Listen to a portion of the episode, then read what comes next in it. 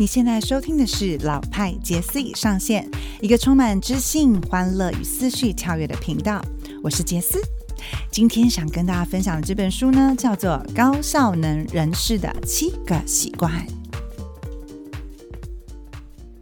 今天想跟大家分享这本书呢，是《高效能人士的七个习惯》。其实这本书在很多的排行榜都有看过，因为这本书已经很久了。呃，从就是史蒂芬科维，就是。他之前做的书籍，那其实他花过三十年的时间去整理、研究、落实，跟是放在他的生活当中。那现在还有更新版本，叫《与成功有约：高效能人士的七个习惯》。所以，如果你有兴趣，你去博客来或者是其他的一些呃网络书店去找，都可以找到这本书的。那为什么今天想要来跟大家分享这本书呢？其实这本书它在你真实的把它放在生活当中，包含自己在呃。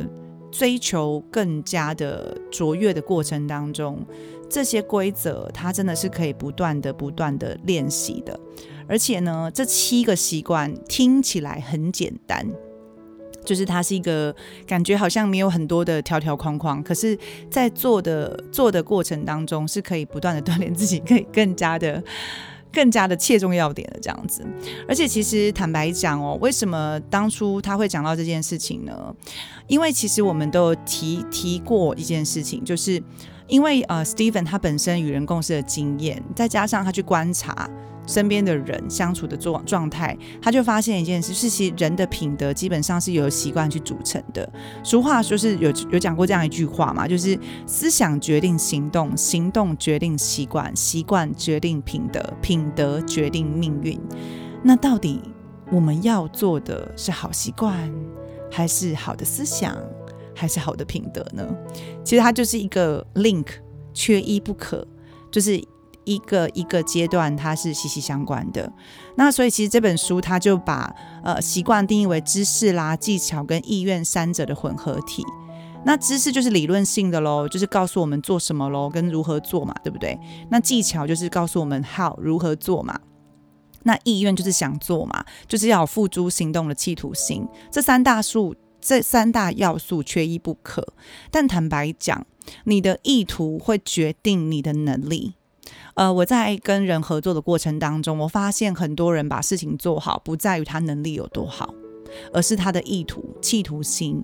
如果他今天啊很有很有目标的，就相信他一定会完成这件事，哪怕他今天的能力没有达到他自己担忧害怕，就可能他在做之前就已经觉得啊，我可能不行，我可能做不到了，但是他还是可以完成。所以我觉得这三个要素缺一不可，但是。品德就是那个关键，你真正想做这件事情的意愿会大于一切。当你有了意愿之后，你就可以去学习怎么让你的，就是我们讲的技巧面呐，还有包含知识面呐，都能够得到更大的发挥。所以真的要有意愿开始。那其实他有提到，呃，这本书其实有整理出来由内而外去建立的七大习惯。为什么是由内而外呢？因为其实人都有独立跟依赖的过程。那最下面的这就是最简最基本的这三个习惯呢，它还是算是在依赖期。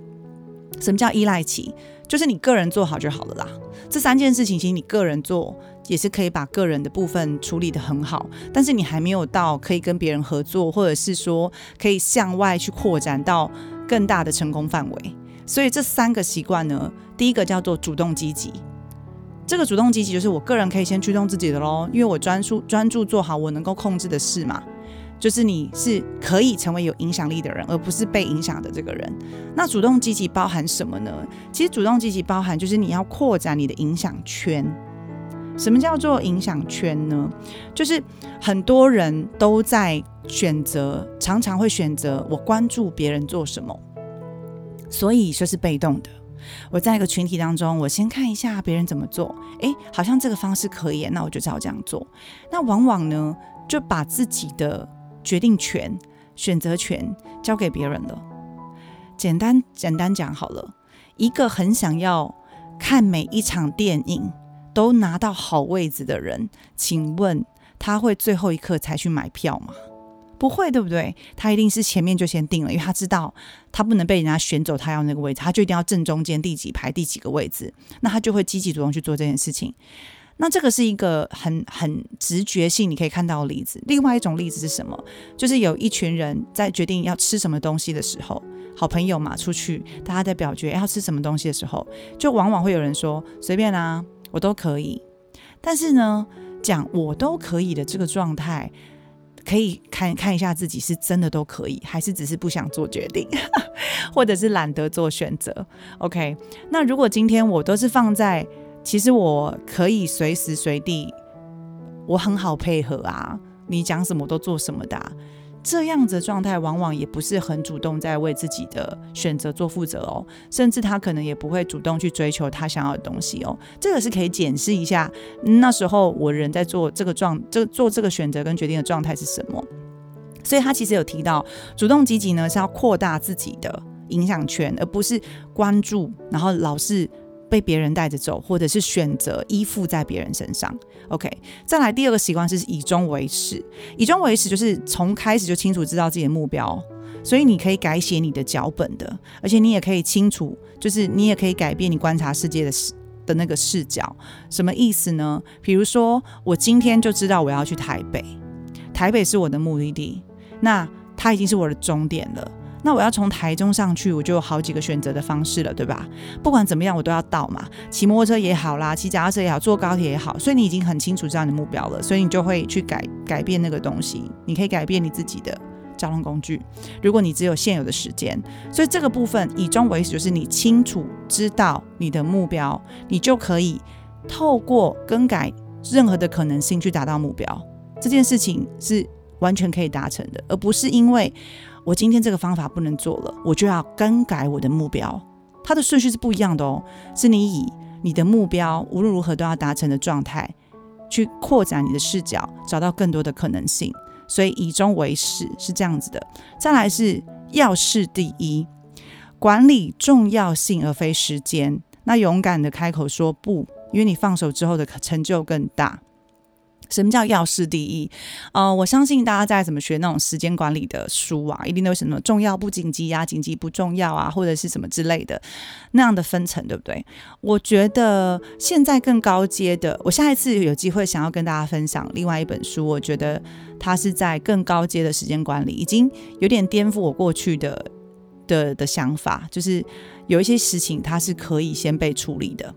啊，解决顺序是不一样的。下一次我再跟大家分享这本书。所谓时间管理里面呢，那四个象限是怎么样的？就是重要不紧急，重要且紧急，不重要但紧急，不重要且不紧急。所以呢，大家就会依据这样的标准去判定你什么事情要先处理，对不对？那所谓的要事就是重要的事情要先处理，而且要勇敢说不。如果有些时间小偷呢偷走了你原本要处理重要的事情的时候，你要勇敢的去拒绝。因为说实在的，呃，谁都不可能说服另一个人改变嘛。因为每个人都不想被改变嘛，所以只能我们自己从内在打开。我们不可能帮别人决定要改变。所以，如果今天这件事情明明就占据我的时间，然后我也不想牺牲我的时间去做这样的选择，那就要权衡去表达自己的立场以外，你还能够去做勇敢说不，但不是带着情绪去做拒绝的，而是在呃表达立场之外找到权衡之疑，去沟通。你的需求和你想要的立场，让对方知道。那其实呢，如果当我今天决定开始，呃，由自己先做这件事情，那你就可以把这七个习惯呢，整合到生活的各个面向。其实呢，主动积极，刚刚我们提到的主动积极啊，以终为始啊，要事第一啊，都是涉及是个人的成功，就是让我们自己从可能本来是很依赖他人的决定跟力量。别人帮我们做事，或者是说，反正我都懒得做选择，别人选好我就去做，这样子，从依赖的状态变到独立。OK，所以这三个习惯是可以让我们从依赖个性变独立个性的。可是接下来呢，这四个，接下来这四个习惯呢，是可以让我们呢，除了变独立以外，我们还可以跟别人产生互赖，叫做互相能够支持彼此的人格。好，互相可以支持彼此的关系。所以呢，当我今天从依赖变独立，独立再来变互赖的时候呢，这接下来这四个习惯就很重要喽。因为其实我我坦白说，我觉得个人独立真的不代表真正的成功。因为如果要有一个圆满的人生，要追求公众的成功，我自己就有很明显的感觉到，呃，我可能在工作场域上，我都是可以呃自己做得好，我可以把自己本本就是怎么讲，我的本分做好，业绩要达成的，或者是时间该完成，我都可以完成到。可是我就很难与别人合作。因为我没有做到接下来这四个的习惯，OK，所以我觉得这本书很受用，是因为我持续不断在锻炼这下接下来的四个习惯。第四个习惯是什么？双赢思维。其实人生不是零和游戏，每个人都可以是赢家的。双赢这件事情啊，我们都知道很会讲啦。我自己个人呢，都觉得我的人生当中常常把双赢挂在嘴上，可是真的实践觉得好难哦。我不知道各位会不会想，怎么样可以双赢的局面呢？因为其实通常我们提到赢啊，都会想到有一方一定是输的，那我才能赢啊，对不对？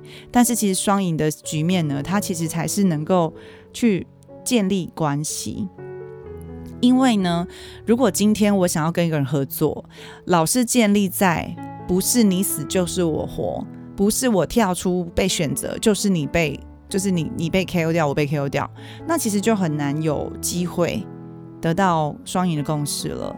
所以呃，在建立双赢的思维，其实最主要的是要先把自己放在共好共赢的位置，去找到创造第三选择的可能性。OK，这是比较重点的部分。那我觉得接下来有一本书，就是呃，Steven 他后来也有在做一本书，叫《第三选择》，就是在讲如何创造双赢关系的第三选择。OK，那有机会呢，未来我也会跟大家分享这本书。好，再来是第五个习习惯，叫做知知彼解己。什么叫知彼解己呢？就是适时扮演知心人，优先理解对方的立场。你有没有发现？嗯，我们今天如果真的想要跟对方达成共识、同理对方的时候，一定要先尝试用同理的角度跟对方沟通，而不是你就是应该怎么样去跟对方讲，对吧？那如果什么叫适时扮演知心人呢？就是其实请听对方，移情式的倾听，不是叫你爱上这个人，而是呃用爱他的角度去听他讲话，然后跟真心同理支持他。呃，那种不是那种是没有条件的方式去，不是在衡量说哦，我今天就是要引导他做什么决定来扩大我自己的利益。我自己有很明显感觉到这一个习惯在我生活当中创造的一些价值。因为坦白说，我以前是业务工作，业务工作要的是什么？就是我要在很有限的期间，然后去让客人买单，或者是达到我要的结果，就是签单。那所以往往呢，我很会挖需求，我很会分析，然后我很会引导他去 say yes。但是呢，在那个状态下，对方也许做决定了，那个决定可能是不管是冲动的，不管是感觉很好的购买这个东西，但是他有可能会产生，而我第二次没有想要买。或者是他不知道为什么要使用这个，可能收到产品的时候就觉得，嗯，我后悔了。那为什么会有这样的状况？因为其实我并没有真正的站在他的角度去去发现他想要什么东西以外，我没有真正的去让他认认为也也发现这个东西就是他要的。也就是说，我没有引导他，我没有去听他真正的声音，是我自己告诉他他的声音是这样，说服他了。所以呢，这就会造成，诶，我可能在业务领域上面没有办法跟他走得更近，然后甚至对方也都只是业务上的交流而已。所以这个这个习惯，我自己个人还在练习，我觉得是一个很受用的习惯。再来第六个习惯呢，就是综合统合中效，就是呢尊重。尊重两个人的各种差异啦，寻求第三选择。所以刚刚也有提到嘛，双赢思维当中一定要懂得去做第三选择，就是不是非黑即白，不是只能你赢我 你赢我输这种概念。那其实双赢的流程，其实它不是人际技巧，它是做人处事的。你就是以诚实跟正直，还有就是你成熟跟富足的心态为基础，去发展两个人的高度信任。因为信任也是有层次的，那信任的层次是在于你这个人。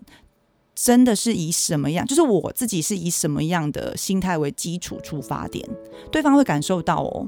这是一种很奇妙的，就是有些人你跟他没有聊，没有认识很久，可是你可能只是聊五分钟，或者是跟他才刚见面，但是就可以马上达到一个信任点。为什么？因为你可以体验到对方是以什么的出发跟跟心态在跟你交朋友。那这三个就是我刚刚提到的双赢思维、知彼解己跟综合统综效，它都是关系到公众的成功。那其实这个东西，坦白说，如果能够把这三个习惯呃练习到极致，甚至是持续不断的在锻炼，用这样的方式跟思维在过你的生活的话，纵使你生活当中有破裂的人际关系，它都是有机会可以被修复的，而且它是很有机会可以创造更多新的可能。那也许你会觉得，嗯，你这样讲好空泛哦，到底是什么呢？当然，我非常鼓励大家，这本书我其实很鼓励大家可以去放到口袋名单的，因为这本书它现在已经出到第二版，就是呃最新版本就是与成功有约这个这个七个习惯，那里面有更多剖剖析很细节的部分。最后一个习惯叫做不断更新。不断更新是什么呢？就是不断提升自己喽。那这个不断提升自己呢？我觉得人生当中最大的动力在于你想要成长跟进步，不是只有安于现状跟追求卓越吧？我觉得追求卓越呢，就是让你自己不断的更新的状态之下，你也会有谦卑的心去学习，因为不是只有看到自己目前有的能力。而且这个叫做不断更新呢，不是只有包含你的脑力，就是知识哦，不是一直学很多的技术啊，然后很很很会做事情，不是这样子的。包含什么呢？包含我的身体状态跟我的情感连接，还有就是我的精神不断的。往上锻炼，我能不能够让自己呢更愿意倾听别人之下之后，我也跟自己相处时间多了之后，我在心灵上面可以疗愈自己，然后可以给自己力量，甚至是我可以透过倾听他人的时候更容易同理他人。那我在沟通的过程当中的时候，我能够把自己的立场清楚的表达给对方知道，同时不是伤害对方。有些人常讲说，哦，我讲话很直接。啊，我讲话很直接，你不要介意。可是，当我今天如果是讲说我讲话很直接，你不要介意这句话，其实就在给自己一个台阶下，就是所以我说什么话，就是你就是要接受，然后我也没有要去顾虑你的感受，或者是是带着什么样的角度来开启这个对话的，我觉得他都是可以反省一下。那当你在不断的向上自我提升的时候，你在更新自己的。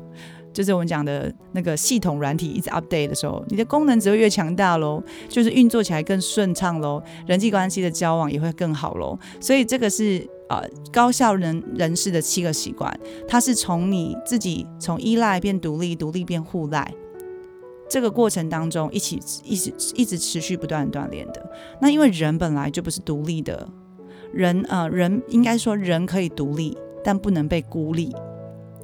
如果我今天拥有独立工啊独立的能力，但我同时又可以跟别人合作，我自己不是在孤立的状态，我们是群体的动物，那是不是可以很自在的去，不管今天是跟别人合作，或是自己单独完成一件事情的时候，都可以掌握到自己想要的时间，然后也可以完成自己想要的目标，就会更有活在目标性，活在企图心，然后可以让自己更加的踏实过每一天。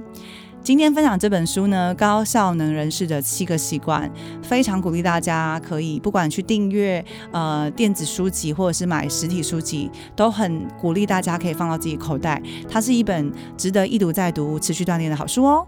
那我们下次再跟大家分享不同的书籍，我们下次见喽，拜拜。